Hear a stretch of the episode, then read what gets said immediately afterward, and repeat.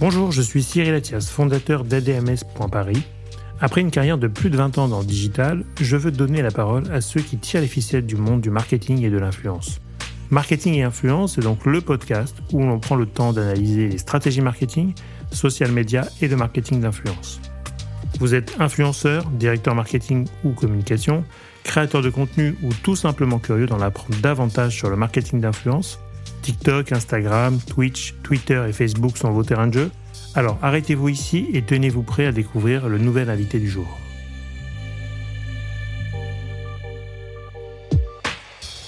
Il y en a qui essayent, hein, je peux te dire. Il y a pas mal de comptes qui se créent pour des mauvaises raisons et notamment euh, pour aller bouffer gratos au restaurant. Moi, le plus important pour moi, au-delà euh, des marques, c'est ma communauté, c'est de garder leur confiance. Ça, c'est quelque chose que je ne veux plus brader. Ce podcast vous est présenté par ADMS.paris, créateur de stratégies d'influence à impact. Bonjour, aujourd'hui je reçois le Paris d'Alexis, créateur de contenu autour de la gastronomie et ancien journaliste radio. Alexis nous partage dans cet épisode comment il a basculé de la radio à créateur de contenu, mais aussi son point de vue sur le milieu de l'influence et ses plus belles expériences en tant que créateur.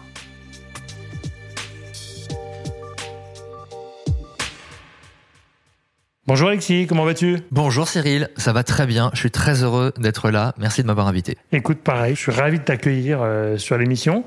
Euh, Alexis, est-ce que tu peux te présenter pour nos auditeurs qui te connaissent peut-être pas encore, mais évidemment, tu nous racontes un peu euh, ton, ton parcours et qui tu es? Ouais, Bien sûr, donc moi je suis Alexis, j'ai créé le compte Le Paris d'Alexis que je présente comme étant le compte consacré à tout ce qui se mange et se boit. J'ai créé ça en 2018 et mon parcours est un peu atypique puisque euh, je vais j'ai 36 ans en fait et moi ma première euh, vie professionnelle euh, c'était une vie de radio. J'ai fait de la radio pendant 16 ans. C'était ma passion d'enfance, donc j'ai travaillé sur une dizaine de médias, un petit peu en télé également. Et en fait, euh, lorsque j'étais à la matinale de France Bleu, eh bien j'ai créé euh, en parallèle de la matinale et de mon métier euh, à la radio, j'ai créé le Paris d'Alexis. Et puis, bah, ça a pris de plus en plus d'ampleur. Et fin 2018, j'ai raccroché le micro après 16 ans de radio pour me consacrer à fond au Paris d'Alexis, à son développement. Je me suis laissé trois ans pour en vivre. Eh bien, c'est trois ans après que je me trouve devant toi et le pari est réussi. C'est validé? Ouais. Bon, et tu avais une chronique euh, gastronomique, culinaire à la radio ou ah, pas du tout du tout? Je pense que j'ai fait euh, toutes les tranches euh, possibles et inimaginables à la radio. J'ai été un peu animateur, j'ai fait de la radio musicale. Donc, D'accord. voilà, sur divers radios. J'ai présenté la matinale de Voltage, qui est une radio à Paris, une radio musicale. Ma fille a fait un stage chez Voltage. Ah bah voilà. Il y a, il y a deux semaines. Ah, Elle a adoré. Bah voilà. et donc voilà, la matinale à Voltage, j'ai enchaîné avec la matinale de France Bleu. Donc j'ai enchaîné beaucoup d'années de matinale. Euh, la matinale, c'est un rythme tôt. particulier. Voilà, je me levais vers 4 heures, je me couchais vers euh, vers 20h, euh, 21h. Donc euh, socialement, c'est très compliqué. Physiquement, c'est compliqué parce que bah, le corps n'est pas, pas, le même rythme, ouais, bien sûr. Et puis bah même après 4-5 ans de matinale, le, réveil à 4 heures, il pique toujours. Donc voilà, j'en avais un peu marre de me lever très tôt et, et de plus voir mes amis. Donc donc je me suis lancé dans ce pari un peu fou parce qu'en 2018, c'était vraiment un pari un peu fou.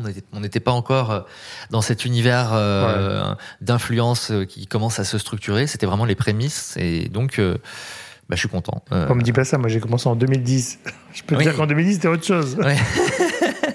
donc, 2018, bah, c'était déjà là. Mais bon, c'est vrai. vrai que ça a accéléré, en tout cas, à partir de ce moment-là. Euh, comment tu te présentes aujourd'hui? Tu es un influenceur, un créateur de contenu, ah.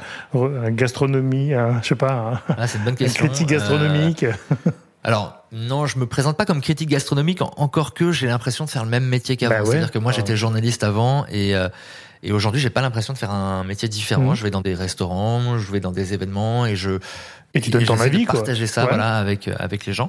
Donc en soi, j'ai pas beaucoup changé de métier. En revanche, J'essaye de plus trop me présenter comme influenceur, même si c'est compliqué parce qu'en fait c'est le terme le plus connu aujourd'hui et c'est le terme que les gens utilisent. Euh, J'essaie de privilégier euh, le mot créateur de contenu, mais voilà, je sais très bien que par exemple quand je vais voir euh, Matata ou voilà des gens qui ne sont pas forcément adeptes des réseaux sociaux, quand je dis créateur de contenu, il n'y a pas tout de suite une compréhension. Mm. Quand je dis influenceur, c'est beaucoup plus euh, beaucoup plus concret pour les gens. Mais le problème, le revers de cette médaille là, c'est que bah on, on confond euh, les créateurs euh, et les influenceurs. euh, Et les influx voleurs. euh, voilà, exactement. Les Les, influx influx voleurs. voleurs. euh, et qu'on met tout le monde dans le même panier, mais on aura peut-être l'occasion d'en reparler. Ouais. Non, non, mais écoute, c'est vrai que c'est un mot générique, mais qui aujourd'hui fait écho et que les gens arrivent à visualiser un petit peu, influenceur. Mm, mm. Euh, c'est vrai que créateur de contenu, ils vont- c'est pas forcément lié à- aux Exactement. réseaux sociaux euh, et à tout ce qu'on peut y faire, mais ça va peut-être venir avec le temps. hein. Il faut. Sinon, je dis que je fais des vidéos sur la gastronomie, voilà, euh, sur les c'est bien réseaux sociaux. aussi. Ouais, ouais. Voilà. En tout cas, tu es, vraiment un créateur de contenu pour le coup, parce que tu fais tes vidéos, tu fais tes Ah oui. contenus. Euh, c'est vrai que dans d'autres cadres d'influence, quand c'est dans la mode ou quand c'est dans d'autres sujets où ils sont plus mannequins que Ouais. euh, créateurs, c'est moins évident de, Oui. de se définir comme ça. C'est pour ça que d'ailleurs- pour toi, c'est plutôt le cas, quoi. Honnêtement, je mets très peu de moi entre guillemets, euh, enfin de de, de, De moi perso. de quoi. moi perso, Ouais, c'est ça. euh, même si on me on me pousse à en faire de plus en plus parce que voilà, ça crée du lien aussi, c'est important. Mm. Mais mais voilà, le le le- l'ADN et le la thématique de mon compte, c'est Oui. pas Alexis, c'est la gastronomie. Ouais, c'est ça. Et puis c'est une, une émission, quoi. C'est une chronique, comme tu as fait le pari d'Alexis, c'est comme tu disais, ta chronique radio d'avant que tu mets et tu transposes sur des nouveaux médias. Ouais, des exactement. nouveaux formats, Je vois ça plus comme des petits reportages. Ouais, mais Euh, voilà. Et bon, maintenant, j'essaye aussi de, de temps en temps montrer un peu de ma vie euh, sur Communautaire, les, sur ça, les le conseils de, euh, de pas mal mes de gens. Et voilà, Et il faut, il faut aussi créer du lien avec les gens et c'est Ouais. important. Bah, justement, alors aujourd'hui, comment tu es organisé? Donc, tu es, en agence, hein, tu as un agent. Ouais, exactement. euh, J'ai rejoint une te- agence. Il y a longtemps, du coup Au mois de décembre. Au mois de décembre, donc c'est assez Ouais. récent finalement. J'ai mis un peu de temps à Ouais. le faire. Euh, Qu'est-ce qui t'a séduit dans l'approche agence euh, Ou quels sont aujourd'hui peut-être les plus et les pas les moins, mais en tout cas, comment tu vis ce- euh, cette période-là? En fait, euh, j'étais honnêtement, j'étais un peu dubitatif avant. Je me suis beaucoup renseigné, j'ai beaucoup demandé à mes Mhm. amis, à mes amis, euh, mes autres amis créateurs, euh, bah, qui étaient déjà dans les agences, euh, qu'est-ce qu'ils en pensaient, pourquoi euh, ils l'avaient fait, etc. Après, c'est vrai que j'en étais arrivé à un, à un stade où je recevais tellement de, de mails, de sollicitations, d'invitations que j'avais l'impression de temps en temps de louper des, des opportunités parce que je n'avais pas le temps de traiter tout ça. Mhm. Et donc euh, voilà, j'ai plus vu ça comme euh, une façon de, de structurer un peu ma, Ouais. ma vie professionnelle, euh, d'avoir des gens pour m'épauler. Et j'ai beaucoup de mal à déléguer. C'est quelque chose, en règle générale, je suis quelqu'un d'autodidacte. Je l'ai été dans, dans toute ma vie. Euh, j'ai beaucoup de mal à me faire accompagner et, et à faire confiance surtout. Et donc euh, je me suis fait violence et euh, j'ai bien fait parce que l'agence euh, à des dans laquelle je suis, ça se passe très bien, ils sont très professionnels et, et effectivement ça m'a soulagé d'une grosse partie euh, un peu administrative, euh, négociation, euh, Mhm. Que, où j'étais pas forcément à l'aise. Donc ça, c'est plutôt positif du Ouais. sujet, c'est-à-dire qu'effectivement, tu as quelqu'un qui doit s'occuper de toi, qui voit tes emails, qui fait une sélection, qui te dit là, c'est plutôt intéressant, là, pourquoi Voilà. pas. Enfin, qui te propose, j'imagine, Qui fait la relation avant ouais, de prendre des décisions, elle, bah, te sûr. propose. Ouais, Ah bah, évidemment, Ouais. c'est moi qui dis oui ou non, ça c'est sûr. Très bien. Puis c'est eux qui font ensuite les relations avec euh, avec les agences sur Les euh, les euh, allers-retours. Euh, enfin, voilà, ça me décharge vraiment d'une partie un peu boring et et pour que je puisse me concentrer sur l'essentiel qui est la création.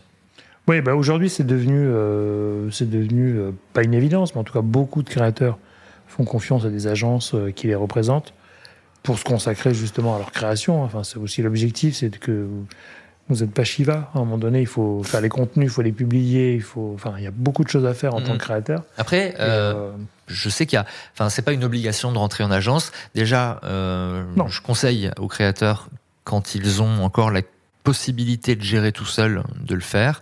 C'est vraiment quand c'est plus possible et quand ils s'aperçoivent que ça devient un frein à leur développement Oui. qu'il faut peut-être y réfléchir.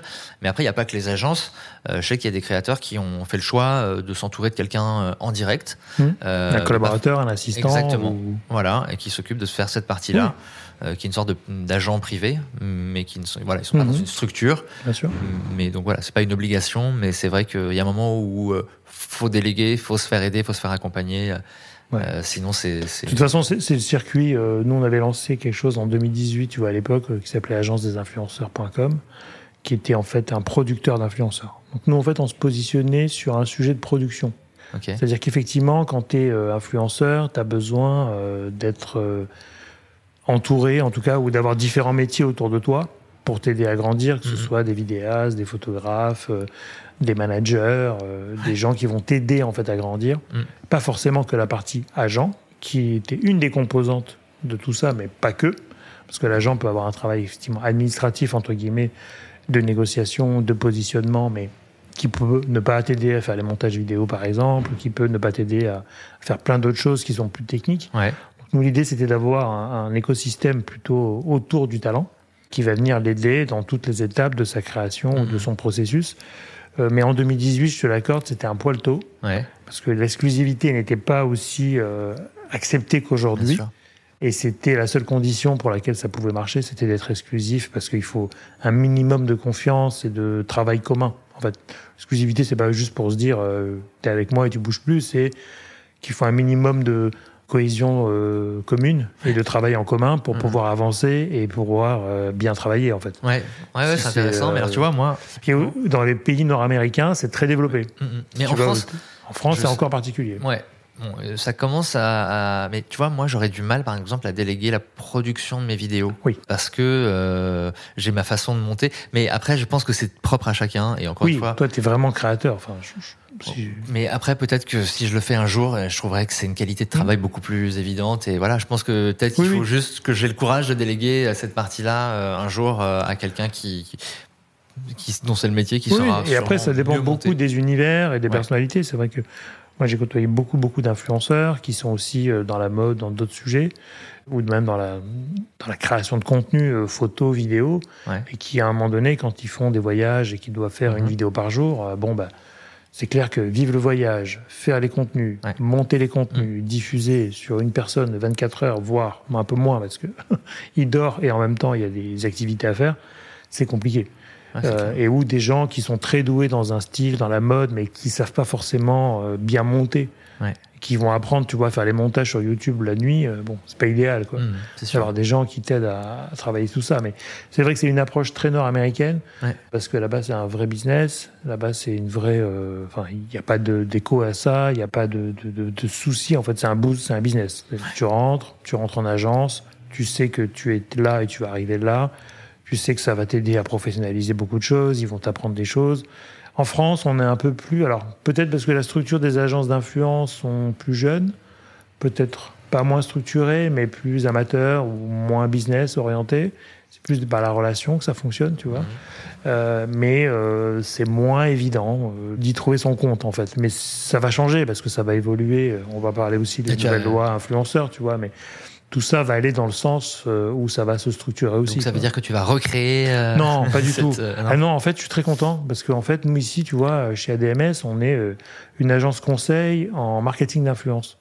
Donc en fait, nous, nos clients, c'est les marques, Ouais. c'est pas les influenceurs. Mhm. Pour les agences d'influence, leurs clients, c'est les influenceurs parce qu'ils n'ont plus d'influenceurs, ils n'ont plus de business. Évidemment. Nous, c'est les marques. Ouais. Et nous, on lit les plateformes de marques, on lit les briefs, on lit les problématiques des marques et on trouve des solutions. Et de ne pas avoir finalement d'agence d'influence nous aide énormément parce que on n'est pas, euh, entre guillemets, obligé de proposer nos talents.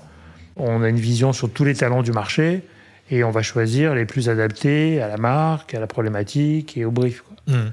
Et donc ça, c'est un luxe qu'on peut se permettre, effectivement, quand on est conseil, c'est d'aller chercher le bon casting idéal et Ouais, la bonne sûr. mécanique et le bon concept. Et finalement, tu vois, dans le marché, on est assez peu nombreux à faire notre métier, parce qu'il y a beaucoup d'agences d'influence.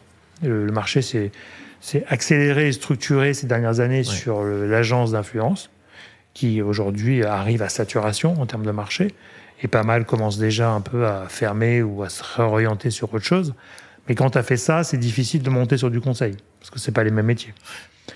Donc nous, on fait le choix inverse de se dire on se positionne en conseil et finalement, l'agence d'influence, bah, il y, a, il y a des gens qui savent le faire. Et puis on- nous, on n'est pas du coup jugé parti, ce qui nous va bien. Et de choisir les talents qu'il faut là où ils sont. Mmh. Après, on Ouais, suit les talents, nous, hein, c'est pas les agences, c'est les talents. Donc oui, donc on fera pas, on fera pas l'agence des influenceurs. Ça marche. Euh, Aujourd'hui, en tant que créateur de contenu, donc tu as dû faire beaucoup de voyages ou beaucoup d'expériences. Ouais. Tu peux nous raconter un peu tes.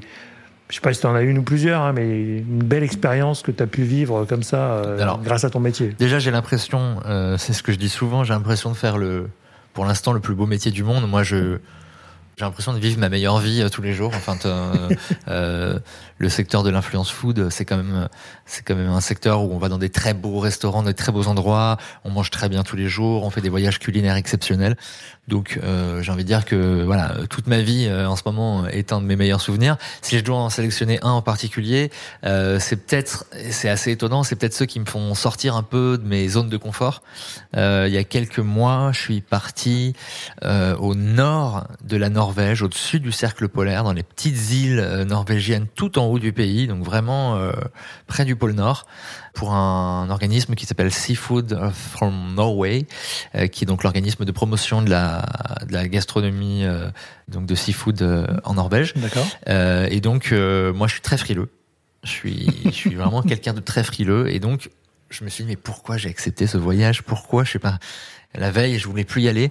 Et au final, ça a été sans doute un des plus beaux voyages de ma vie, paysage incroyable. Et euh, je me suis baigné dans une eau à 2 degrés après mm. être sorti d'un sauna à 80 degrés. Euh, j'ai mangé des poissons exceptionnels. J'ai vraiment euh, vécu trois, euh, quatre jours hors du commun et je m'en souviendrai toute ma vie. Et pourtant, c'était vraiment hors de ma zone de confort.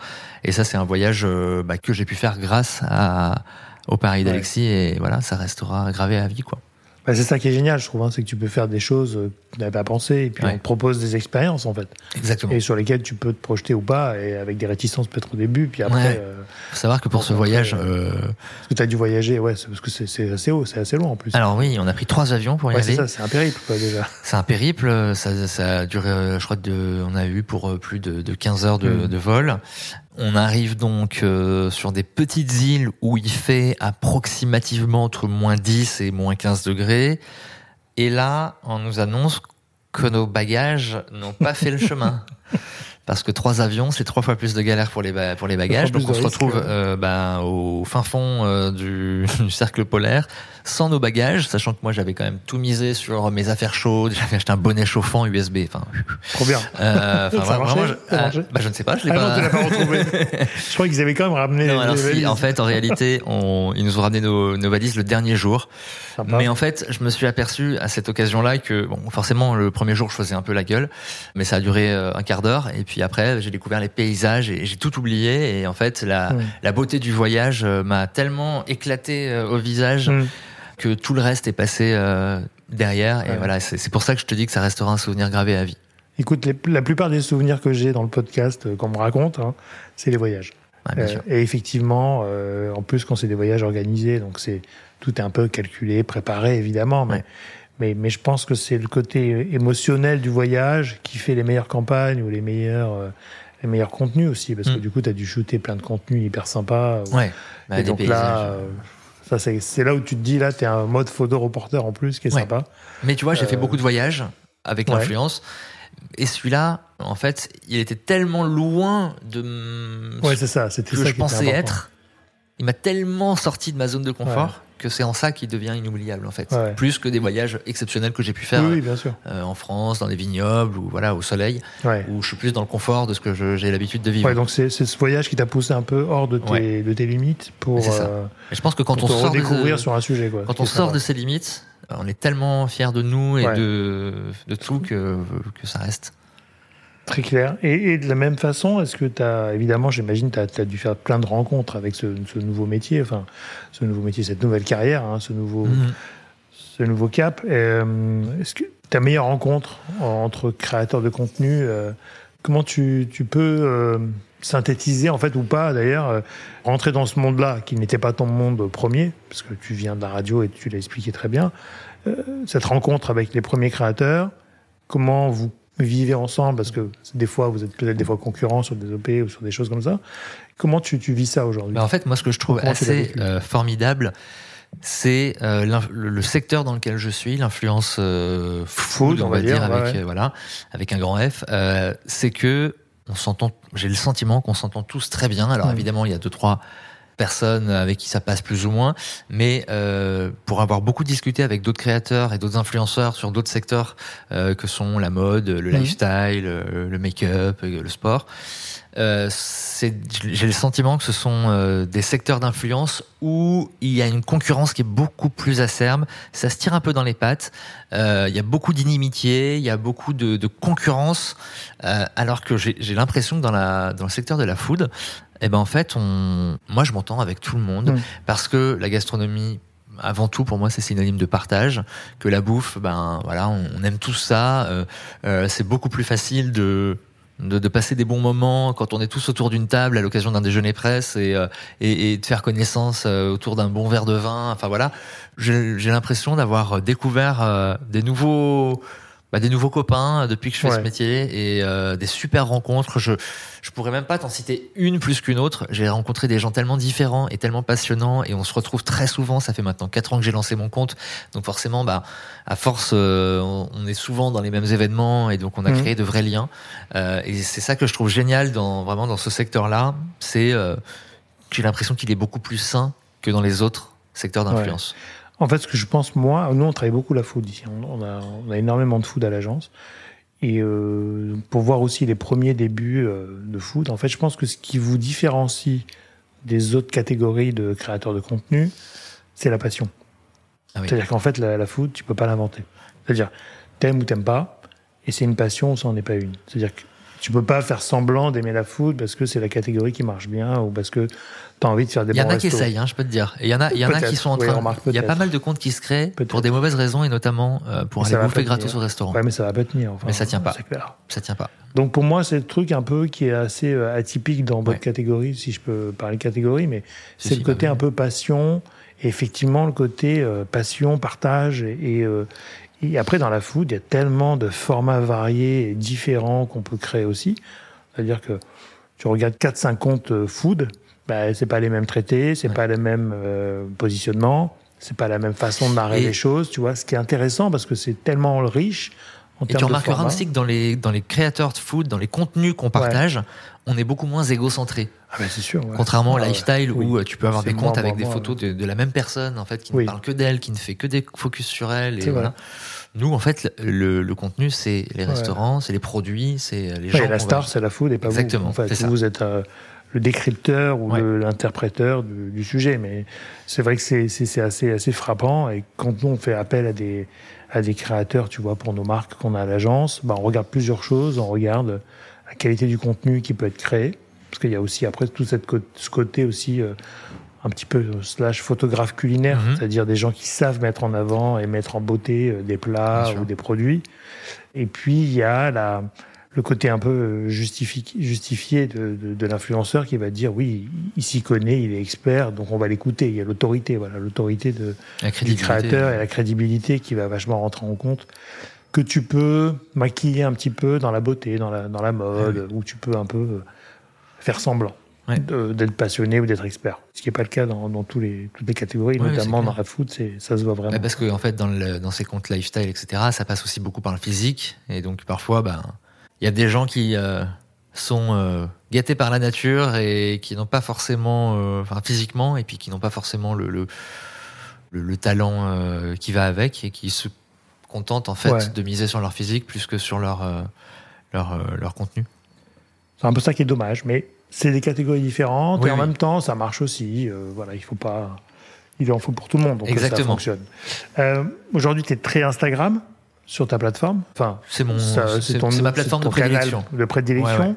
Euh, Est-ce que tu as déjà pensé à faire un truc sur Twitch ou sur d'autres canaux, sur d'autres plateformes? Euh, euh, oui, alors. oui, évidemment. je ne mets pas tous mes œufs dans le même panier. C'est quelque chose qui me travaille énormément. C'est intéressant cette question parce que euh, il y a quelques semaines, j'ouvre Instagram et on me dit votre compte a été temporairement verrouillé. Alors pas grave, hein, parce que je l'ai déverrouillé en deux minutes. Il y avait une petite manip à faire avec un, un, code reçu par SMS, mais je me suis à ce moment-là, j'ai eu mon cœur qui, qui, qui s'est emballé et je me suis dit, Alexis, en fait, t'es dépendant.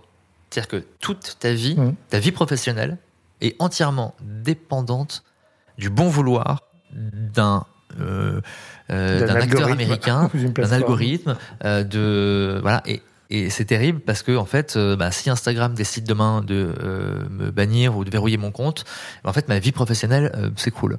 Donc c'est quelque chose qui me travaille beaucoup et c'est la raison pour laquelle j'essaie d'être en veille au maximum sur les nouveaux réseaux et je je suis un peu à l'affût euh, de toutes les nouveautés qui, qui peuvent se présenter. Donc euh, j'ai décliné mon compte Instagram sur TikTok. Ça fonctionne, euh, ça, ça fonctionne, ça fonctionnouille, j'ai envie de dire.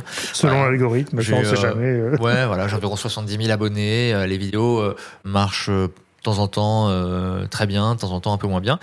J'ai essayé d'aller sur YouTube, mais ça marche pas du tout. Donc euh, voilà, mais je continue en fait à alimenter tous ces comptes-là parce que euh, je veux pas me retrouver à la rue. Et j'ai aussi créé mon compte, euh, mon, mon site, pardon, le parisdalexis.fr, euh, voilà, qui est aussi un une petite, une petite soupape de sécurité euh, au cas où, euh, voilà. Le À une, à époque, moi je disais, enfin je disais, moi j'avais ouvert un blog en 2005. Donc tu Ah ouais. ça fait il y a longtemps. Ah ouais, Ouais, je pense que Et on n'était pas nombreux, tu vois, on en était, sixième, on, était, on était une dizaine. Bon, C'était hyper sympa et je l'ai toujours, mais il est plus actif. Mais et, et à l'époque, on disait, quand les réseaux sont arrivés, en fait, t'es propriétaire de ton blog Ouais. et t'es locataire des plateformes. Ah mais totalement, c'est ça. Donc, l'air de rien, ce qu'on Mhm. se disait à l'époque entre euh, blogueurs ou- et ce que je dis toujours des fois à certaines que j'ai reçues ici, c'est garder le blog. Parce que c'est la seule plateforme dont vous êtes le propriétaire et vous êtes euh, maître de votre édito, maître de vos contenus. Si demain il y a une règle qui change, si vous zappez toutes vos photos sur Insta, ben, trop tard. Mhm. L'algorithme, on est beaucoup moins dépendant. Alors là, du coup, l'algorithme, c'est Google euh, avec la recherche hein, sur le Oui. blog, mais c'est plus cadré que effectivement un compte euh, Instagram euh, qui peut se faire pirater d'ailleurs. Il y a eu, il y a eu plein de cas, euh, plein de cas de figure, donc il faut recommencer à zéro. Quand tu es déjà un peu connu, ça va plus vite, mais c'est vrai que c'est Ouais, le vois, risque moi, le principal des, créateurs, et ça, c'est la hantise. ouais. Bah oui. Ça m'angoisse beaucoup. Et donc voilà. Et pour et pour et pour prolonger sur Twitch, Ouais. euh, j'ai ou Twitch ou d'autres euh, ou d'autres projets, mais en fait je cherche, je veux, je veux pas me positionner sur Twitch euh, avant d'avoir la bonne idée. Oui. Je veux pas y aller pour y aller. Je veux y aller pour une bonne un Bonne bon raison, concept et je cherche encore. Oui, bah après, c'est c'est vrai que ce qui est intéressant avec Twitch, c'est que tu as, une plateforme qui se qui s'associe plus à de la télévision avec de la communauté derrière. C'est-à-dire que tu es vraiment en live, en général, sur une plateforme, tu fais des spectateurs, il y a le chat qui est très ouvert. Donc, c'est. Il faut un format d'émission, mais pour le coup, tu es plutôt bien placé avec tes années radio, je dirais, parce que ça peut Ouais, être ouais. Un, une- un prolongement aussi euh, différent, mais que tu connais un peu, euh, d'avoir effectivement son émission, son rendez-vous. Mhm. Euh, Alors, il faut encore du temps, il faut trouver un, un sujet, mais c'est vrai que Twitch est très peu, je trouve, utilisé aujourd'hui. Je connais pas assez la plateforme. Bah, je pense. que c'est une histoire de connaissance de plateforme. Ouais. On a tous peur, de, enfin, tous peur. Euh, beaucoup de créateurs ont peur d'aller sur Twitch parce que ouais, mais ça va demander du temps, il va falloir euh, vraiment être sérieux, enfin, du temps et, de la, et du concept aussi, parce qu'il faut un concept derrière. Euh, mais je trouve que c'est la plateforme la, la, la plus intéressante aujourd'hui, tu vois, même versus TikTok, où je trouve que c'est euh, la loi de l'algorithme. Donc, euh, tu as une vidéo qui fait 3000 vues et là, celle d'après, elle fait un million, tu sais pas pourquoi toi-même. Donc, en fait, tu peux même pas apprendre de tes formats, de ta... Mhm. c'est vraiment l'algorithme qui décide de tout. Alors que sur Twitch, effectivement, tu as une communauté, tu as une émission, tu peux avoir ton ton à toi qui est, qui est Et intéressant. tu penses que euh, aujourd'hui on peut aller sur Twitch sur des, des thématiques euh, telles que la gastronomie? Ah ouais, il y en a pas, c'est énorme. Enfin, moi, je trouve qu'il y a un boulevard. si je peux me permettre. Ok. Je trouve qu'il y a un boulevard parce qu'il y a de moins en moins d'émissions culinaires à la télé, si ce n'est les meilleurs pâtissiers, etc., mais qui sont des animations et des jeux autour du food. Mais euh, François Simon, tu vois, qui avait sa chronique avant sur euh, Paris Première, qui a un compte Instagram très sympa Ouais, d'ailleurs. j'adore. François Simon, j'ai dit, ou Pierre Simon, je sais plus. Non, c'est François. Ouais, c'est François Simon, ça. Euh, en tout cas, tu vois, il y avait une expertise, il y avait un sujet qui aujourd'hui est bien traité sur Instagram, mais où tu pourrais faire un plateau euh, sur Twitch et recevoir euh, bah, des gens, discuter, euh, et ou mettre des incrustations vidéo aussi de d'expériences que tu as pu faire en, en restaurant, etc. Mais je trouve qu'il y a un vrai sujet de conseil gastronomie ou conseil de restaurant, parce que pour le coup, il y en a tellement qui ouvrent, tellement qui ferment, euh, les gens savent plus quoi. En fait, Regarde dans Google, de- tu vois, la, la- la- je pense que la requête euh, ou bruncher un dimanche à Paris, euh, c'est le truc qui doit exploser en termes de, de requêtes parce que c'est la question que tout le monde se pose Mhm. régulièrement. Quoi. Mais Donc, alors, Twitch, tu penses que c'est. Enfin, tu, tu vois ça plus comme pour la gastronomie, comme une sorte de podcast filmé? Ouais, ou une émission où tu interagis avec ta communauté. Quoi. Ah oui, en direct. Ouais, en direct, parce que du coup, ce qui est sympa, c'est voilà, tu peux. je ne vais pas faire le concept avec toi maintenant, mais l'idée, c'est de se dire comment je peux. Tu parlais de communauté tout à l'heure et de partager avec euh, sa communauté. Ça peut être un sujet de discussion, d'échange qui est différent d'un message que toi tu délivres à ta communauté. Ouais, et où tu as un contenu euh, retour par commentaire, mais tu vois, qui, qui est différent. Je vais, en tout cas, je vais sortir. creuse, parce que je pense que c'est intéressant. Je vais sortir de ce podcast avec euh, une envie de, idées de, creuser tout ça. je pense que c'est un truc qui est sous-estimé aujourd'hui et, qui est pour le coup, je pense qu'il y a une place à prendre. Après, euh, c'est personnel. Et il faut du temps. il faut du temps. Je le pari d'Alexis sur Twitch. Voilà, et il faut du temps. euh, qu'est-ce que tu aimes dans les, dans les collaborations? Quand tu peux travailler avec des marques, par exemple, qu'est-ce qui te, qu'est-ce qui peut te faire décider d'y aller ou pas? Euh, Est-ce que c'est alors tu nous diras, est-ce que c'est la marque? Est-ce que c'est l'expérience? Est-ce que c'est le budget? Ça peut être aussi ça des fois. Qu'est-ce qui te fait euh, basculer pour dire oui à une collab? Alors, euh, premier, premier élément, le plus important pour moi, c'est de rester fidèle à mes valeurs, celles que je partage sur mon compte, c'est-à-dire celles du, du bon produit, de la qualité. Je décline systématiquement les, les collabs avec des marques je, peux. oh, tu peux, hein, ici on n'est pas à la télé. Hein. Mais bon. Euh, tout ce qui est fast food, j'imagine que tu vas voilà, pas. Exactement. Euh... Voilà, sans citer de marque, tout ce qui est fast food, je, je décline. Euh, là, il y a pas longtemps, on m'a proposé une collab pour euh, une marque euh, de comment dire ça, une marque de, une célèbre marque de viande en supermarché. Et en fait, j'ai fait un truc euh, tout simple. Je, je, sais que cette marque, elle souffrait d'une image compliquée par rapport à, à, à sa façon euh, d'abattre les bêtes dans les abattoirs. Mmh. Euh, il y a eu des polémiques autour de, de cette marque-là. Et en fait, euh, ce que j'ai fait, enfin, moi, je me suis posé la question est-ce que j'accepte ou pas? Et euh, j'ai fait un sondage auprès de ma communauté. Alors, pas directement focus sur cette marque, ouais. mais je suis allé dans un supermarché et j'ai et j'ai demandé à mes abonnés de me dire s'ils aimaient ou pas les marques que j'allais leur montrer. Donc j'ai j'ai fait une vingtaine de marques, euh, de Marie à Saint-Moret, en passant par euh, par Fanta, euh, par euh, les pizzas Sodebo, euh, par les glaces Magnum. et c'est bon. C'est alors Magnum, gros succès. Hein. Bah, Gros succès. Alors c'est marrant parce que en fait je me, je me, suis aperçu que les gens ils aimaient des marques où je me serais pas imaginé. Par exemple Saint-Moret 95% de oui, ouais. Magnum 90% de oui, euh, voilà. Et à contrario il y a des marques comme Marie, Sodebo ou euh, ou cette marque cette de marque. viande euh, où c'était voilà l'engouement était un peu un peu compliqué, un peu dans l'autre sens. Et donc bah du coup j'ai décliné cette marque. Donc vraiment la qualité du produit c'est le plus important pour moi.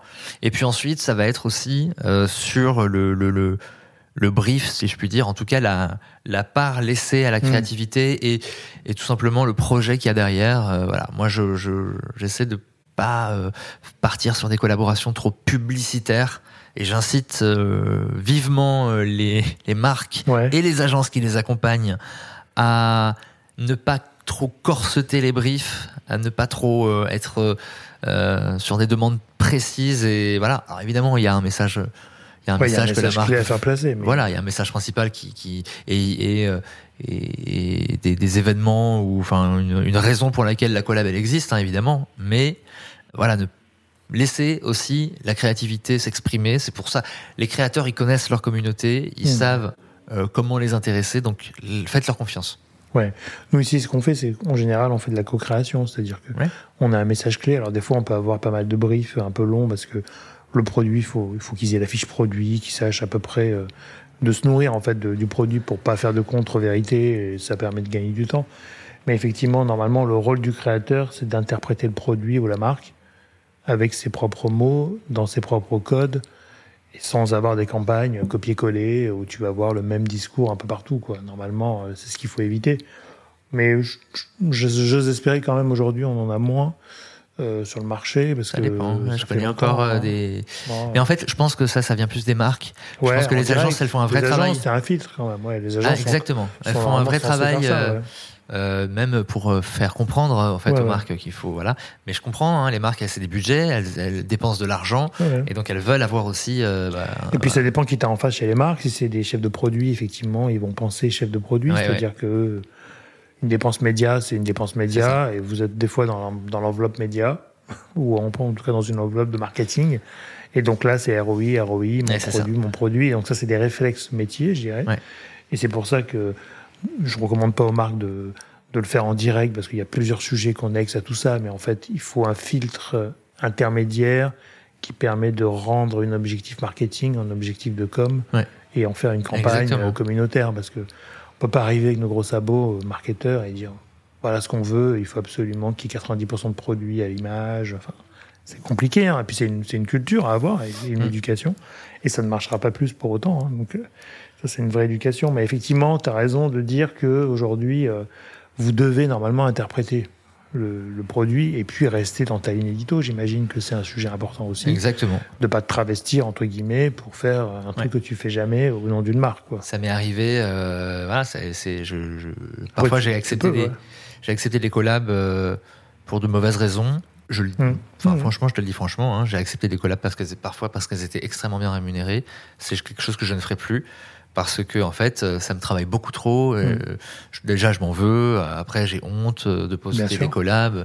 Bref, c'est voilà, je préfère euh, décliner euh, Ouais. des, des, des collabs très bien rémunérés, mais qui sont trop euh, trop publicitaires à mon goût. Ouais, ouais. Mais écoute, après, ça fait partie du sujet de l'éducation, mais ça, ça, ça va s'améliorer, je pense, quand même, au global. Hein. c'est vrai que plus, moi, le plus important pour moi, au-delà euh, des marques, c'est ma communauté, c'est de garder leur confiance. Ouais. Ça, c'est quelque chose que je ne veux plus brader euh, Tu, sous tu- l'hôtel. tu le de... ressens vraiment des fois? Enfin, tu vois le retour en direct euh, Ah oui, bien de sûr. façon très flagrante, hein. Alors, euh, je, je- je- on en reparlera peut-être tout à l'heure, mais là, il y a quelque chose qui m'a un peu marqué. Il y a pas longtemps, j'ai rencontré Bruno Le Maire pour cette oui, loi dont on va oui. parler tout à l'heure, ouais. et j'ai demandé à ma communauté quand vous entendez le mot influenceur, à quoi il vous fait penser? Ah, Et euh, j'ai halluciné des réponses. Alors, je pense pas que ça me concernait moi directement parce que Hmm. ma communauté, bah, elle est fidèle, Elle m'aime bien, et Ouais. voilà. Et à chaque fois, d'ailleurs, je recevais des messages de gens. Donc, en fait, les réponses à la question "Qu'est-ce que vous pensez des influenceurs ça a été 99% de mots, mais d'une violence. ouais. Hein, je te passe les euh, voleurs, profiteurs, etc. Mm, mais il y avait vraiment des mots limite injurieux. J'ai trouvé ça incroyable. 99% des réponses étaient ultra négatives. Hmm. Et les gens, ils m'envoyaient quand même derrière. Enfin, euh, oui, mais toi, non. Hein, toi, on t'aime bien, euh, ça va.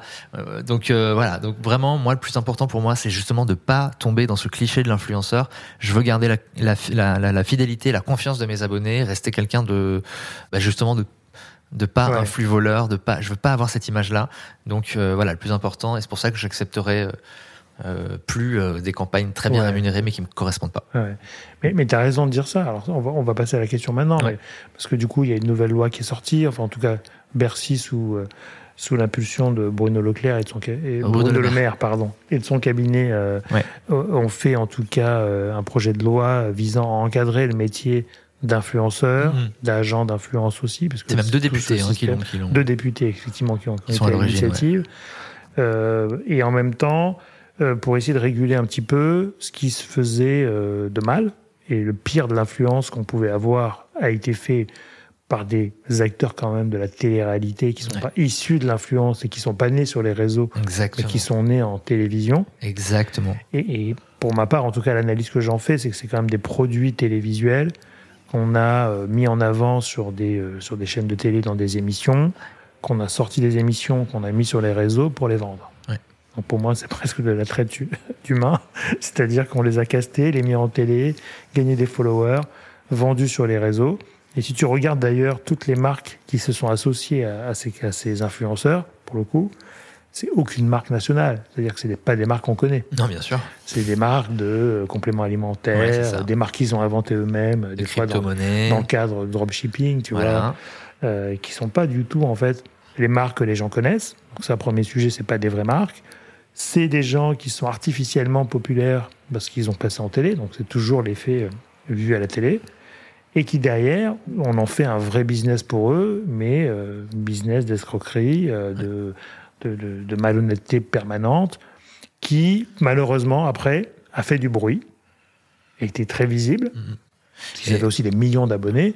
Juste pour rebondir sur ce que tu dis, en- Ouais, quand tu les décris, il y a aussi un autre élément qui pour moi est très important, c'est que ces gens-là, ils font, comment dire, ils monétisent entre guillemets leur communauté, Mhm. ils se servent de leur communauté, c'est-à-dire qu'ils vendent des choses ouais. à leur communauté. Alors que euh, nous, on vend rien à notre communauté. Nous, Oui, on fait vrai. des collaborations avec des marques, c'est comme ça qu'on gagne notre vie. Toi, tu fais de la Eux, promotion, ils gagnent de l'argent. au nombre de ventes qu'ils vont réaliser euh, Ouais. de euh, les pilules machin. En fait, ils, ils gagnent des pourcentages sur les ventes de ces marques-là et c'est en ça que c'est complètement, pour moi, Oui. ils profitent de leur. C'est vrai leur parce que les, les premières victimes, c'est leur communauté. Et j'ai envie de dire aux gens qui les suivent, mais réveillez-vous, désabonnez-vous de ces abrutis. Excuse-moi, mais là, en fait, tu touches une corde sensible chez moi. Je, je, ne, je, n'ai plus de filtre. parce que moi, je les appelle les débiles de télé-réalité. Déjà, j'ai du mal à comprendre. Je comprends pas l'intérêt de suivre ces gens-là, si ce n'est effectivement pour essayer de vivre une vie un peu de paillettes et, et, sortir de son quotidien. Euh, mais vraiment, je, je vous assure, à ceux qui nous écoutent et qui suivent des comptes comme ça, il y a tellement d'autres bah sources d'inspiration sur Internet, des comptes qui vont être beaucoup plus sains. Vraiment, vraiment, désabonnez-vous de ces, gens-là. Ils valent pas le coup. J'ai participé à un documentaire qui va sortir à la rentrée, je crois, euh, ah. sur justement le sujet. Où j'étais alors je sais pas comment je serais traité, hein, parce qu'après c'est la télé. J'ai entendu parler de ce doc. Mais où je suis l'expert influenceur et qui décrypte un petit peu ce phénomène. Mhm. Et effectivement, moi je vois ça comme un comme une méthode d'arnaque, parmi tant d'autres, qui est juste où sont les gens, comment leur prendre de l'argent et euh, quelles sont les méthodes qu'on peut mettre en place pour aller soutirer de l'argent à des euh, gens peut-être un peu vulnérables ou en tout cas qui ont euh, besoin d'exister ou de consommer par rapport à eux et qui est une vraie machinerie d'escroquerie monumentale qui fait que ces gens-là, qui représentent en plus, si tu comptes à peu près le nombre d'acteurs, de, hein, c'est quoi? C'est peut-être 50 personnes. Ouais, c'est ça. Mais parmi les 150 000 créateurs qu'on peut avoir en France, ou un peu, un peu, moins, un peu plus selon les chiffres. 50 personnes qui, Parce qu'ils sont médiatiques, parce que quand il y a un scandale chez eux, bah, ça passe à la télé, donc ça envenime le sujet. Ils reprennent des followers en même temps, hein, d'ailleurs. Euh, et en même temps, c'est une vie rêvée, euh, entre guillemets, qui est complètement fake, mais qui peut inspirer des jeunes moi, je, vois des ados qui ont été élevés au Marseillais ah ou à des émissions de télé-réalité qui étaient un peu leur récréation en rentrant de l'école et qui, après, ont suivi ces acteurs de ces émissions sur leur propre réseau et se disent ah bah, j'ai l'impression de le connaître, en fait, mmh. ce qui est sympa.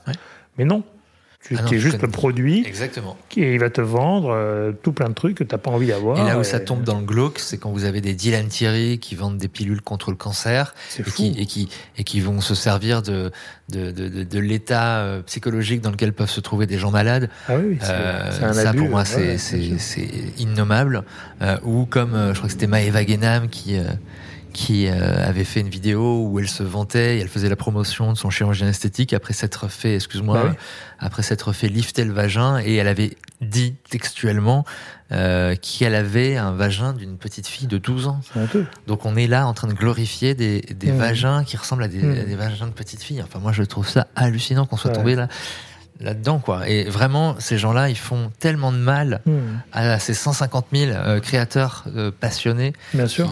Qui, pâtissent d'une image catastrophique à cause de ça, quoi. C'est pour ça que je pense quand même que cette loi est une bonne chose. Ouais, complètement. Euh, toi, en tant que créateur aujourd'hui, est-ce que cette loi, alors, si on résume un peu, si on résume un peu la loi, en gros, c'est d'afficher les partenariats rémunérés ou pas d'ailleurs, parce que même quand tu reçois des produits, bah, il faudrait plutôt le citer pour être honnête vis-à-vis de ta communauté. Mm tu as effectivement un rappel de la loi, parce que tout ce qu'on a mis dans la loi, là, existait déjà avant. Hein. Nous, on l'applique depuis le début. Tu as quand même la loi E20 qui encadre l'alcool. Donc ça, c'est une loi qu'on peut pas enlever et qui existe depuis très longtemps, mais qui t'oblige à certaines précautions quand tu fais la promotion de marques d'alcool, qui t'interdit de faire de la promotion de marques de santé ou de, de, médecine ou bien de chirurgie esthétique, qui sont aussi des métiers encadrés, mm-hmm. sur lesquels on ne peut pas faire de la promotion telle qu'elle, qui t'empêche de, euh, de faire la promotion de jeux de paris en ligne, euh, de euh, crypto-monnaies qui sont aussi encadrées par des lois, notamment l'AMF, enfin tout ce qui est lié à l'argent, qui sont des lois encore plus particulières que la loi E20, et qui donc permettent aux créateurs d'être beaucoup plus transparents vis-à-vis de leur communauté quand il y a des partenariats rémunérés, quand il y a même des photos photoshopé ou, ou, ou, Alors les photos, les photos, euh, ça sera uniquement sur les, les personnes. Oui, c'est ça. Euh, parce que nous, évidemment, moi j'ai rencontré Bruno Le Maire, enfin on a eu une rencontre avec Bruno Le Maire euh, euh, il y a quelques jours, et on lui a posé la question, notamment pour l'univers de la food. Alors moi, moi je fais que de la vidéo, donc ça me concerne pas vraiment, mais il y a beaucoup de créateurs de food qui font des photos. Et qui retouchent leurs photos. Bah oui, normalement. Mais là, il n'y a pas vraiment de problématique de... Hmm. c'est la tromperie qu'il faut éviter. C'est la tromperie, et notamment c'est la... le, le, le l'aspect physique pour pas que les gens en fait euh, se sentent complexés par rapport à des photos qui ne sont pas la réalité. Euh, ça, Exactement. Comme on a en mode et en publicité dans les magazines aujourd'hui où ils ont obligation de citer euh, photos retouchées quand il y a des corps humains pour éviter tout ça. Quoi. Donc moi je pense Mais qu'est-ce que t'en penses cette genre, loi, C'est quoi dans ton quotidien? Est-ce que ça a une, un, un impact et Alors, comment oui, tu moi ça va avoir un impact. Donc déjà, cette loi pour moi, elle va dans le bon sens. Elle va euh, un petit peu euh, encadrer le Far West dans lequel on était, et c'est normal. Hein, c'est le début. euh, voilà, enfin c'est le début. Mhm. Tu vas me dire, ça fait longtemps que Non, que, non, non, que- non. que ça existe, mais Non, mais c'est un métier qui se même- structure. euh, voilà, exactement. On est le premier pays au monde qui euh, qui légifère autour de l'influence. Donc euh, bon, bah voilà, on est la France, hein, on légifère sur tout et Non, mais c'est bien quand même. Mais c'est bien. Je trouve que ça va dans le bon sens et ça règle en partie le problème de ce que je disais tout à l'heure avec ces influx voleurs. Euh, J'espère que ça va. voilà, il y a notamment un truc qui est intéressant, c'est l'obligation de représentation pour les influenceurs, les influx voleurs qui sont à Dubaï. Et euh, eux, euh, qui ont euh, en fait qui, qui ont un public français, ils vont être obligés d'avoir un représentant en France qui sera euh, bah, responsable aussi des actions euh, qui, qui, qui seront réalisées par l'influenceur à Dubaï. Mhm. Je trouve ça pas mal. Voilà. Après, il y a encore des, des il y a quelques petits euh, Détails qui sont pas euh, détails euh, compliqués et notamment et moi c'est marrant parce que euh, donc on avait le droit à une question face à Bruno Le Maire par créateur moi ma question elle portait sur les avantages en nature et donc on doit déclarer les avantages en nature donc tu le disais donc donc déjà effectivement, on, moi je déclare tout le temps maintenant euh, lorsque je reçois un gifting, ce Mhm. qu'on appelle un gifting. Donc par exemple quand je suis invité au restaurant, bah tu verras dans mon poste en bas il y a marqué euh, je vous précise que le restaurant m'a offert euh, le repas, euh, ce qui effectivement n'était pas obligatoire avant, mais ça fait longtemps que je le fais moi en tout cas. Mais là il y a un il y a un décret autour de la déclaration de tous les giftings qu'on va recevoir. Et là, pour moi, ça me pose un petit problème dans le sens où, par exemple, quand je pars en voyage euh, en Bourgogne pendant trois jours pour euh, ben, parler des acteurs bourguignons, parler des spécialités bourguignonnes, euh, parler du vin, euh, voilà, vraiment faire un reportage un peu patrimonial presque, j'ai envie de dire. Devoir déclarer euh, ben, le prix de mon voyage, le prix de mes restaurants, le prix de... Déjà, il faut que je demande systématiquement des justificatifs. Enfin, c'est un, une usine à gaz. Et en plus, je vois pas pourquoi. Enfin, pour moi, c'est mon métier en fait. Mhm. Je suis obligé d'aller à, à la, à la découverte de ces expériences pour pouvoir Ouais. les, expliquer à ma communauté. Et la question, c'est est-ce qu'un journaliste fait pareil? Eh bien, il y a une. Tu vois? Une- je crois que normalement, les, cadeaux en nature sont encadrés euh, chez les journalistes. Ouais, Ils sont limités, je crois, mais Voilà, ils n'ont pas obligation. Tu vois, moi, cette, cette partie-là, je suis un peu comme toi, me, me laisse un peu perplexe parce Et je pense que cette partie-là, elle va qu'elle est pas encore si elle est ouais. si elle est euh, actée, je sais que là il y a encore euh, des discussions autour du seuil euh, de gifting qui est pour l'instant a priori l'option serait celle de 50 euros mais le problème c'est que 50 euros ça va pas ça va être très compliqué et ça va foutre un bordel sans nom que ça soit dans les agences Ouais. et chez les créateurs parce qu'en fait les agences qui nous envoient des, des bouteilles ou des, ouais. des cadeaux enfin c'est pas vraiment des cadeaux d'ailleurs c'est C'est du produit pour que tu puisses goûter, en parler Voilà, et exactement. avoir connaissance? euh, s'il y a obligation de déclarer tous les produits qu'on reçoit, bah nous on va dire bah non, bah, ne nous envoyez plus rien. Bah oui, on Euh, et du coup, bah, les business des agences vont être mm, vont être compliqués. Donc il y a un gros sujet là-dessus. Non, et puis, moi, je trouve qu'on fait un peu deux poids, deux mesures. C'est-à-dire qu'effectivement, la presse reçoit énormément de produits, énormément de cadeaux. Quand ils invitent euh, toutes les rédactions à aller visiter le nouvel hôtel à l'île Maurice, et qu'ils font un reportage derrière, bah, c'est pas marqué publié rédac. Ouais. C'est marqué euh, découverte du nouvel hôtel, etc. Ça rentre dans l'édito, mais c'est pas précisé non plus. Donc je trouve que là, on a autant de tromperies, voire plus, parce que c'est un média euh, professionnel enfin en tout cas euh, média qui est diffusé et qui est plutôt crédible en termes de, de support, qu'un créateur qui va dire Ouais. euh, la même chose. C'est-à-dire que là, pour moi, s'il y a une loi qui doit passer dans ce sens-là, il faut qu'elle s'applique aux deux populations, Absolument. euh, parce qu'il ne peut pas y avoir deux poids, deux mesures, et on ne peut pas euh, voilà, favoriser une profession plus qu'une autre. Ouais, c'est ça. Et c'est le même, pour moi, c'est le même exercice quand tu fais des voyages en Bourgogne, par exemple. Tu vas à la rencontre, tu vas dans la découverte, et tu en fais un résumé. euh, comme toi tu penses, on t'a pas dicté les mots et tu le fais comme tu le sens parce que Bah oui. voilà. Et un journaliste fait pareil. Ouais. Quand tu l'invites à un voyage, quand tu l'invites à une découverte, il va faire son résumé et puis il est maître de ses mots. On lui a pas dicté ce qu'il fallait écrire. Tu sais, moi, euh, avant, quand j'étais à la radio, euh, suite à un voyage, je pouvais faire un petit, un petit reportage d'une minute. Ben, en fait, là, aujourd'hui, euh, je fais un voyage, bah, je fais un petit reportage d'une minute. Je fais la même chose. bah oui. Je fais le même métier, Sauf que avant c'était à la radio, aujourd'hui c'est en vidéo sur Instagram. Euh, je vois pas pourquoi euh, d'un côté j'aurais hmm. rien à déclarer et là j'aurais tout à déclarer. Enfin, bon, après c'est des projets, mais euh, voilà. ils ont bien commencé. Il faudrait pas qu'ils finissent mal, mais en tout cas, c'est ça, exactement. C'est bien d'encadrer ces choses-là pour éviter justement tous ces influx voleurs. Et ce qui est pour moi le plus gros des sujets, c'est ça, et pour éviter pas mal de déconvenances côté euh, follower aussi. il y a beaucoup de sujets. Hein. Après, tout ça c'est bien beau, mais moi, je me souviens d'une réponse de Bruno Le Maire lors de cette réunion il y, a, y, a, une il y a une influence, une créatrice qui a demandé euh, mais vous allez être combien pour euh, Ah oui, 15 personnes. 15 personnes. Ouais. Voilà, donc ils seront 15. Il y a 150 000 a priori créateurs de contenu. Ça va, ça, va leur faire du hein. boulot. Mais après, de toute façon, c'est mieux que rien. Mais bon. Je pense qu'il faut être honnête par rapport à ça. En tout cas, c'est mon avis à moi. Je pense, de toute façon, c'est un sujet fiscal. Parce que mm. c'est Bercy qui a pris le sujet en main. C'est vrai. C'est pas quelqu'un d'autre. C'est surtout pour récupérer des recettes fiscales qui aujourd'hui étaient essentiellement exilées à Dubaï mm. et qui représentaient des millions, des millions d'euros. Donc, effectivement, la première carotte, c'est d'aller chercher l'argent là où il est. Donc, on met des lois. On oblige les Dubaïotes, en tout cas ceux qui sont établis à Dubaï, d'avoir un représentant en France pour pouvoir avoir une vision sur ce qui se fait. Et donc, je pense que les 15 vont assez facilement se concentrer euh, là où l'argent, quoi. Entre guillemets. de toute façon, ils vont aller toper ceux qui ont le plus d'abonnés aussi. Euh, L'objectif, c'est une recette fiscale et une amélioration des relations euh, créateurs et, abonnés. Quoi. Mais c'est essentiellement fiscal, je pense, euh, mais ce qui est aussi une bonne chose. Hein. Enfin, il n'y a pas de. Il a pas de problème là-dessus. Comment, comment tu vois aujourd'hui, du coup, ce, ce monde de l'influence évoluer? C'est-à-dire, du coup, là, tu t'es passé voilà, d'une étape à l'autre, tu as rencontré des créateurs, tu vois cette loi avancer ce, milieu dans lequel tu appartiens maintenant et dans lequel tu es un acteur euh, important, comment tu le vois évoluer? Enfin, Est-ce que tu vois plutôt ça plutôt sereinement, euh, positif? Alors, honnêtement, euh, c'est une question que je me pose très souvent. Ouais. Bah, de stress parce que c'est aussi mon avenir qui se joue. Bah oui. déjà, je trouve que effectivement cette loi va dans le bon sens qu'il faut faire un peu le ménage. Euh, c'est un de mes chevaux de bataille depuis belle lurette d'essayer de faire comprendre aux gens la différence entre ces abrutis et, euh, et, et, nous. Donc voilà, déjà, si, si ça, l'année, on va dire, si dans les 12 prochains mois, on arrive à faire comprendre aux gens la différence entre créateur de contenu et influ voleur, influenceur, ça sera déjà très bien. Et après, je pense que c'est un secteur qui est assez neuf, euh, mine de rien. Euh, même si ça fait dix ans, euh, on va dire que ça, les prémices ont commencé, bah, ça reste quand même un, nouveau métier, des nouveaux médias, des nouveaux usages. Donc, donc on est au début de quelque chose. Tous les jours, je me dis mais combien de temps ça va durer? Est-ce que dans 5 ans, dans 10 ans, je serai encore en train de faire des vidéos sur la gastronomie Est-ce que j'aurai encore des gens qui me mmh. suivent? Est-ce que ça sera sur Instagram? Est-ce que ça sera ailleurs? C'est des questions auxquelles on n'a pas de réponse parce que ben on n'est pas voilà, on n'est pas Madame Soleil.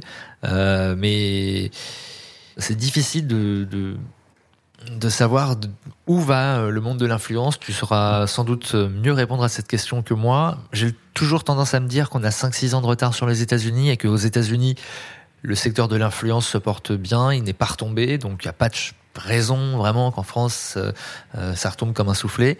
D'autant plus que nous on commence à structurer les choses et à légiférer autour de ça. Donc, euh, donc je, je, voilà, moi en tout cas tant que mhm. ça, moi je vis au quotidien, enfin vraiment je vis, je vis carpe diem, j'ai envie de dire, je vis au jour le jour. J'ai l'impression de vivre une aventure incroyable. J'en profite au maximum. tant que ça dure, je, je, je, je, profite. Tu, tu, te vois où quand même dans deux ans ou dans cinq ans? Idéalement, et mettons tout fonctionne, tout continue comme ça. Est-ce que euh, le fait d'être passé créateur de contenu t'a fait voir un truc en toi que tu n'avais pas vu avant et qui te fait bah. dire aujourd'hui, en fait, j'en sais rien, hein, peut-être que demain ton rêve c'est d'ouvrir ton restaurant non. Mais voilà, je sais alors ça, voilà, ça c'est fait. Typiquement, euh, non, c'est pas ça. Typiquement, ces années d'influence m'ont fait comprendre que je n'ouvrirais pas de restaurant. Bon, ça aussi. Parce que j'ai vu à quel point ça peut être galère d'ouvrir des restaurants. Ouais, un euh, si un jour j'ouvre quelque chose, ce sera pas un restaurant, mais peut-être un, concept euh, de restauration, mais pas un, pas un restaurant. Euh, mais a priori, c'est pas ce vers quoi j'ai envie de me diriger. Moi, comme tu l'as dit, euh, enfin, comme je te l'ai dit, j'ai, en fait, je suis un, je suis un peu un vieux parmi les, les influenceurs. J'ai eu une vie professionnelle avant, je j'ai pas, voilà, j'ai pas 20 ans, et donc, euh, alors évidemment, j'ai envie de continuer à faire ce que je fais, à partager euh, bah, mes bonnes adresses, mes bons produits, à avoir, euh, à parler gastronomie sur sur les réseaux sociaux. Et bon après, voilà, moi, il y a beaucoup d'autres choses, beaucoup de projets que j'ai envie de de concrétiser.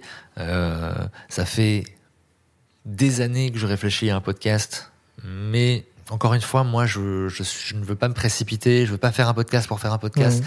Je veux, tout comme je veux pas aller sur Twitch pour aller sur Twitch. Je veux trouver la bonne idée et que ça dure longtemps. J'ai pas envie de faire un truc pendant trois semaines et ouais. je m'aperçois que ça marche pas et que je me casse. Donc, j'ai envie vraiment de trouver la bonne idée.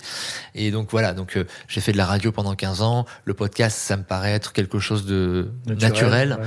Donc, euh, donc, je réfléchis, euh, voilà, je réfléchis à ça. J'ai été approché d'ailleurs par plusieurs boîtes de podcasts. Euh, mais encore une fois, je veux pas me précipiter. Je veux la bonne idée. Donc, je réfléchis à ça. Moi, mon rêve dans la vie, je sais pas si je peux le dire parce que du coup, s'il écoute, ça va être un peu bizarre. Mais bon, c'est pas grave, je le dis quand même. Moi, mon rêve absolu, euh, j'ai fait mon premier, mon premier amour, c'est la radio. Je rêve de, de, re, de, rejoindre un jour la bande sur France Inter de François-Régis Gaudry, euh, pour qui j'ai une admiration sans borne, qui est un exemple pour moi total quelqu'un que j'admire énormément. Donc voilà, donc euh, pouvoir parler gastronomie sur mon média de prédilection qui est la radio, tout en gardant évidemment ouais, cette euh, cette partie euh, bah, que j'ai développée sur le pari d'Alexis. voilà. En gros, ouais. comment je me vois dans, dans cinq ans. Très cohérent. En tout cas, c'est très cohérent. Et je pense que ce qui est intéressant dans ton métier, c'est que de ta passion, enfin, t'en as fait un métier. Mm.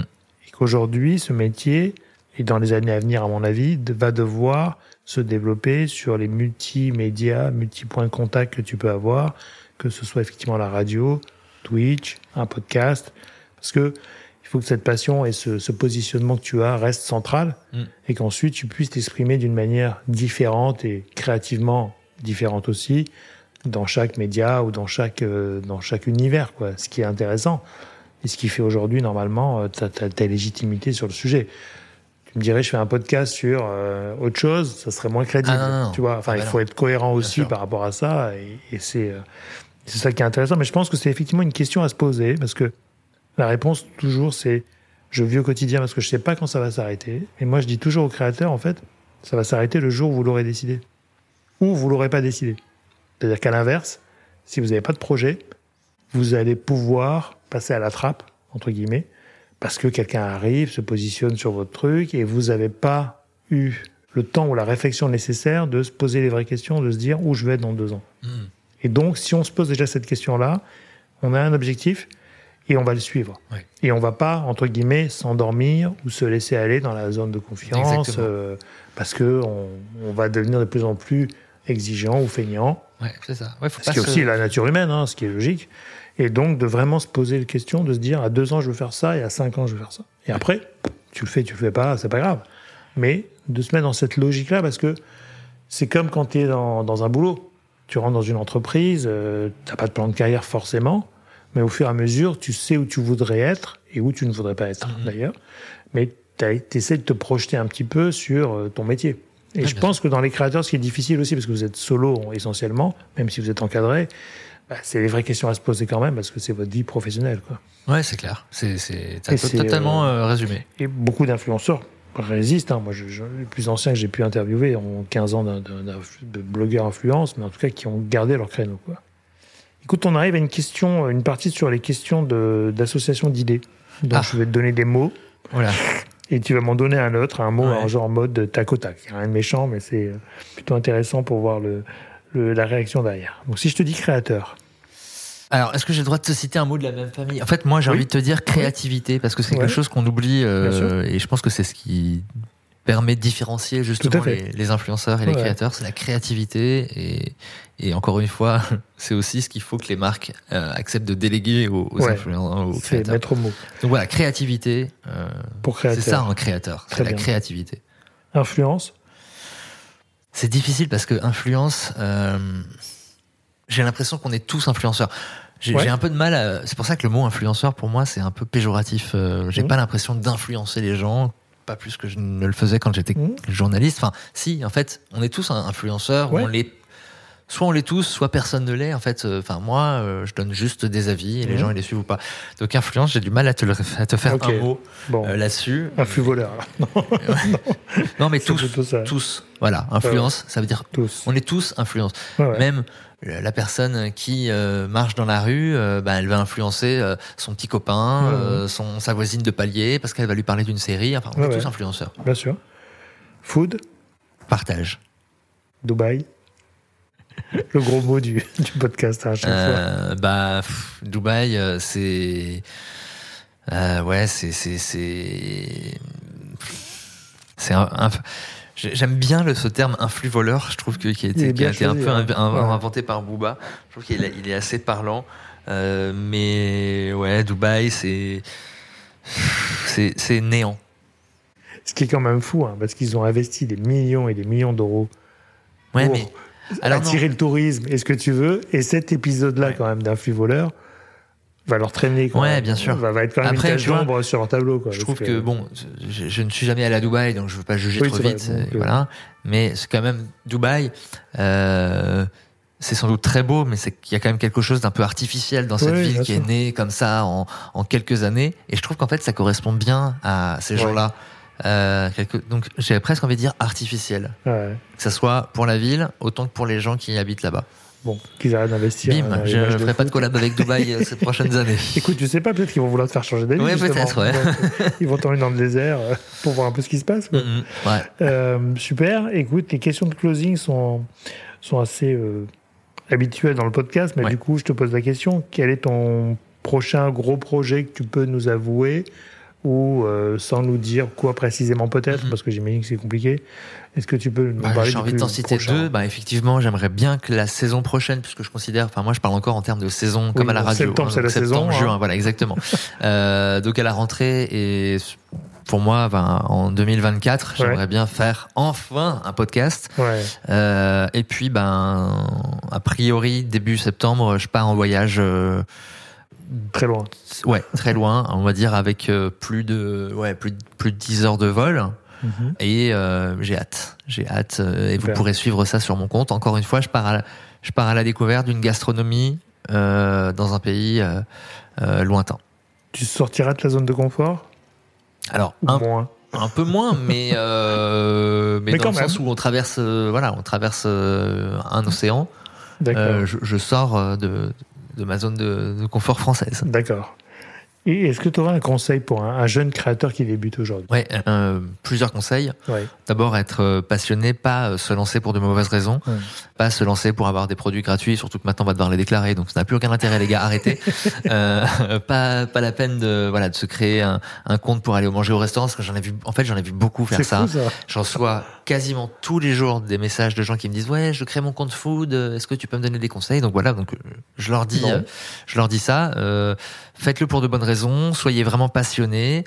Après, euh, intéressez-vous euh, aux réseaux sociaux. Enfin, moi, je suis un geek aussi euh, avant, euh, mm. avant tout. J'ai créé euh, mon premier site internet. J'avais 14 ans. Enfin voilà, moi, j'adore les nouvelles technologies. Donc, il faut, je pense, avoir aussi cette fibre-là. Si vous êtes complètement réfractaire aux réseaux sociaux et et au high tech, je pense que ça va être compliqué.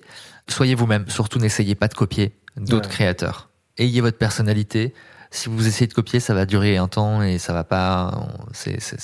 les gens vont s'en apercevoir. Soyez vous-même et, voilà. Surtout que ça fonctionne. Hein. Il y a quand même des nouveaux créateurs qui naissent tous les jours, qui ont des concepts hyper euh, intéressants. Tu vois, le Kabila Aim sur TikTok qui est très connu aujourd'hui avec plus de 140 millions de followers. ça peut aller vite. Hein. Mais qui parle pas en plus. Enfin, c'est quand même un concept en lui-même et euh, ça a cartonné. Donc il y a toujours une place à prendre. Mais encore une fois, tu as raison de le rappeler, il faut être créatif, il faut être soi-même et il ne faut pas se forcer à faire des choses pour des mauvaises raisons. Parce que c'est souvent le raccourci. Quoi. Ouais, c'est exactement ça. Écoute, super. Et alors, une série que tu emmènerais avec toi sur une île déserte dans ton prochain voyage, si tu dois traverser? Bah, c'est, une série que je conseille à, tout le monde et je pense qu'il euh, j'ai pas besoin de la citer pour qu'elle ait du succès. C'est Black Mirror. Moi, c'est une série qui me passionne parce que justement, elle parle de. Bah, tu vois, je suis jamais rentré dedans. Elle parle de tout ça. Elle parle de. Je trouve qu'elle parle de la façon dont. Attention, t'es jamais rentré dedans. T'as regardé combien d'épisodes? Non, mais j'ai même pas, même pas essayé en fait. Ah ouais, non. Mais alors attends, il faut alors évidemment les épisodes sont des c'est, des, c'est des épisodes indépendants qui ne se suivent pas. Oui. Donc en fait, chaque histoire est différente. Il y a des épisodes qui sont plus ou moins pertinents, plus ou moins intéressants, mais je trouve quand même qu'elle raconte quelque chose de notre société sur cette euh, fascination de l'image et justement des réseaux. Enfin, il y a des épisodes moi qui m'ont vraiment marqué mhm. sur la façon dont on se note les uns les autres, euh, sur euh, voilà les même l'intelligence artificielle, les, le futur. Euh, enfin, il y a des épisodes vraiment passionnants. Et pour tous ceux qui sont un peu passionnés de nouvelles technologies, de réseaux sociaux et de ces nouveaux usages-là, et des risques qu'il peut y avoir euh, aussi sur, sur tout ça. Euh, c'est intéressant. Ouais, je, suis étonné que je me suis, j'ai même pas voulu essayer. Bon, je vais Alors, parce que ça franchement, correspond à tout ce, que quoi je, tout ce que je suis d'après ce que Bah tu ouais, viens de ouais, dire. donc, euh, complètement. Non, mais alors, par contre, faut que voilà, faut que tu commences par un bon épisode pour pour. euh, Bah, le premier, non? Ouais, si tu- en fait, on fait ce qu'on veut. Hein. On Ouais. peut piocher, Ah, s'ils sont piocher. pas indépendants, ça va. Alors on peut. Ils sont complètement indépendants les uns des autres. Tu peux sont piocher dans les cinq saisons euh, celui que tu veux. Et, euh, Et je vais je t'en conseiller quelques-uns. Allez, je vais faire ça. Et dernière question, est-ce que tu aurais une personne à me recommander pour venir euh, sur le podcast euh, Franchement, parler de sa passion tellement de, de gens à te recommander. J'ai fait tellement de belles rencontres dans ce métier. Ouais. J'ai envie de te dire, tu veux un créateur? Quelqu'un qui pourrait parler de notre thématique, le marketing, l'influence. Alors, soit un créateur, soit quelqu'un qui vit l'influence sais, autre là où tu ferais un gros coup, Dis-moi. c'est c'est de recevoir Bruno Le Maire. Écoute, j'ai demandé. Ça serait pas mal. Figure-toi, j'ai demandé, mais j'attends la réponse. Parce Bon, qu'il m'avait mais- contacté en plus pour venir à Bercy. Et je sais pas pourquoi, j'avais pas vu le truc ou j'ai. Ça n'a pas suivi au niveau de son cabinet, mais Ouais. c'est un sujet. Ah, ça serait bien, ouais. beaucoup ça serait intéressant qu'ils viennent. Mais sinon, bah écoute, j'ai envie de te, te citer euh, mes copines euh, influenceuses. euh, Ouais. Voilà, c'est les personnes avec qui je m'entends bien, euh, euh, qui sont d'ailleurs dans mon agence. euh, bah, le Paris Food Alex. C'est marrant parce que euh, euh, elle oui, s'appelle même. euh, Elle s'appelle Alexia. Avant, son compte s'appelait le Paris d'Alex. Et moi, le Paris d'Alexis. En fait, on- les gens avaient tendance à nous identifier euh, ouais. par erreur les uns les autres. Enfin, l'une et l'autre. Et du coup, on est devenus amis comme ça. En fait, je lui dis un jour, bah tiens, euh, drôle. on j'arrête pas d'être identifié à ta place. Viens, on va déjeuner ensemble. Et donc euh, voilà, Alexia, euh, beaucoup de talent. Elle est près de, près de 300 000 abonnés. Et puis voilà, pourquoi bah, tiens, pourquoi pas Je suis dans une agence de talent. Je trouve que ce serait intéressant d'avoir euh, aussi euh, des, des, des, des patronnes d'agences de talent pour qu'elles puissent Ouais, t'expliquer. c'est un sujet euh, thématique voilà. que je développe. Donc Maud, Maud et Jessica. Ouais. que je vais faire venir aussi parce que j'ai quelques petites séries. J'ai fait les plateformes, là je vais faire Twitch bientôt. Et, et j'essaie d'avoir aussi les, les patrons d'agences, d'influence, pour voir aussi comment eux ils voient le métier. Ouais. Parce que c'est chacun a sa vision et chacun absolument. a son sujet. Et puis c'est un acteur, euh, Euh, voilà, c'est un acteur de cet écosystème. Ouais, ouais, qu'il faut, qu'il faut écouter. Quoi. Donc je note les trois Yes, recommandations Bruno, Alex et c'est ça. et Maud. Exactement, Maud et Jess. Et voilà. Écoute, merci beaucoup Alexis. Merci à toi, c'était passionnant. De, de parler avec toi et j'espère que le podcast va sortir bientôt et si on peut t'aider, euh, avec plaisir. Merci beaucoup, c'était un plaisir. À, à très bientôt sur les réseaux et on vous mettra tous les bons liens dans la description. Salut. À très vite. Merci à toutes et à tous d'avoir écouté cet épisode. J'espère que l'émission vous a plu, inspiré ou diverti. Si c'est le cas, n'hésitez pas à le partager avec vos proches, votre réseau, laisser un commentaire et mettre une note sur les plateformes d'écoute. Vous pouvez me contacter sur LinkedIn en tapant Cyril Latias ou m'envoyer un message sur podcast.marketinginfluence.fr. À bientôt.